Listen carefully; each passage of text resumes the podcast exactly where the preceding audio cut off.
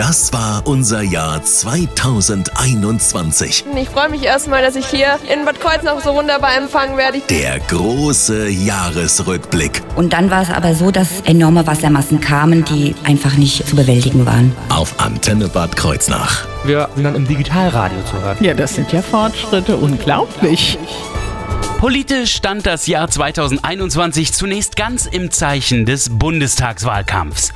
Doch dafür haben wir einen ganz eigenen Jahresrückblick zu Wahlen. Und so tingelten einige namhafte Politiker auf Stimmenfang wieder durch unsere Region. Und doch wird das Jahr 2021 für mich immer mit einem Namen fest verknüpft sein. Wolfgang Heinrich. Der Bürgermeister von Bad Kreuznach hat gleich im Februar für Breaking News gesorgt mit seinem Austritt aus der SPD. Ja, ich habe heute früh dem Vorsitzenden des SPD-Stadtverbandes mitgeteilt, dass ich mit sofortiger Wirkung aus der SPD austrete. Ne? Und dass es ein Fehler war, Mitglied der SPD zu werden. Und den korrigiere ich eben mit meinem Austritt. Künftig bleibe ich parteilos. Meine Kraft wird mich ausschließlich dem Wohl der Stadt Bad Kreuznach. Unabhängig davon endete Heinrichs Amtszeit regulär, doch für seine Wiederwahl hatte er nicht kandidiert. Im April verlängerte der Stadtrat die Bewerbungsfrist, weil es noch keine Kandidaten gab. Erst danach flatterte Heinrichs Bewerbung ein und auch die des zukünftigen neuen Bürgermeisters Thomas Blechschmidt. Heinrich klagte und verlor im November. Nach diesem Spielchen hätte er ohnehin wenig Chancen auf eine Wiederwahl gehabt. Daneben benommen hatte sich auch der Oberbürgermeister von Halle, als er sich eine Impfung vorab erschlichen hatte. Er musste seinen Hut nehmen.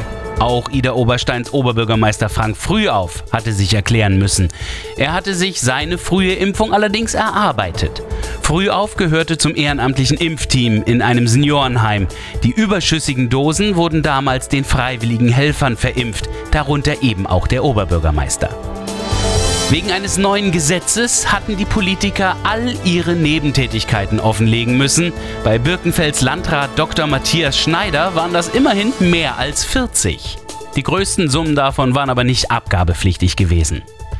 Und während man sich in Ida Oberstein im Herbst über einen Haushaltsüberschuss von rund 100 Millionen Euro freuen konnte, da wurde der Oberbürgermeisterin Dr. Heike Kastermeurer in Bad Kreuznach ihr Etat blockiert. Gerade in solchen Zeiten wird ja die öffentliche Hand gebraucht. Und das, was man so freiwillig nennt, Unterstützung von Vereinen oder ähm, Initiativen für die Innenstadt, alles das ist jetzt nicht möglich. Ich bedauere das sehr, dass unser neuer Kämmerer, auf den wir uns ja auch sehr freuen, wenn er beginnt, jetzt so einen unnötig schweren einen Staat hat. Die Schulden sind zu hoch.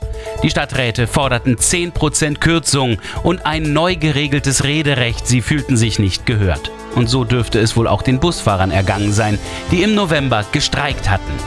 Der Betriebsratsvorsitzende der Stadtbus Bad Kreuznach, Thomas Rockel hatte damals erklärt. Am 26.11., das ist nächster Freitag, muss die Unterschrift unter den Verträgen stehen, sonst wird ab 27.11. werden die Busse rheinland-pfalz-weit stehen. Die Unterschrift fehlt uns. Hier an der Nahe dürften sich die Ausfälle im öffentlichen Personennahverkehr aber bald reduzieren. In diesem Jahr ist die Kooperation zwischen den Landkreisen Bad Kreuznach und Mainz-Bingen besiegelt worden. Die Kommunalverkehr Rhein-Nahe GmbH soll im nächsten Herbst den ÖPNV übernehmen. Gute Aussichten also für das neue Jahr. Das war unser Jahr 2021 auf Antenne Bad Kreuznach.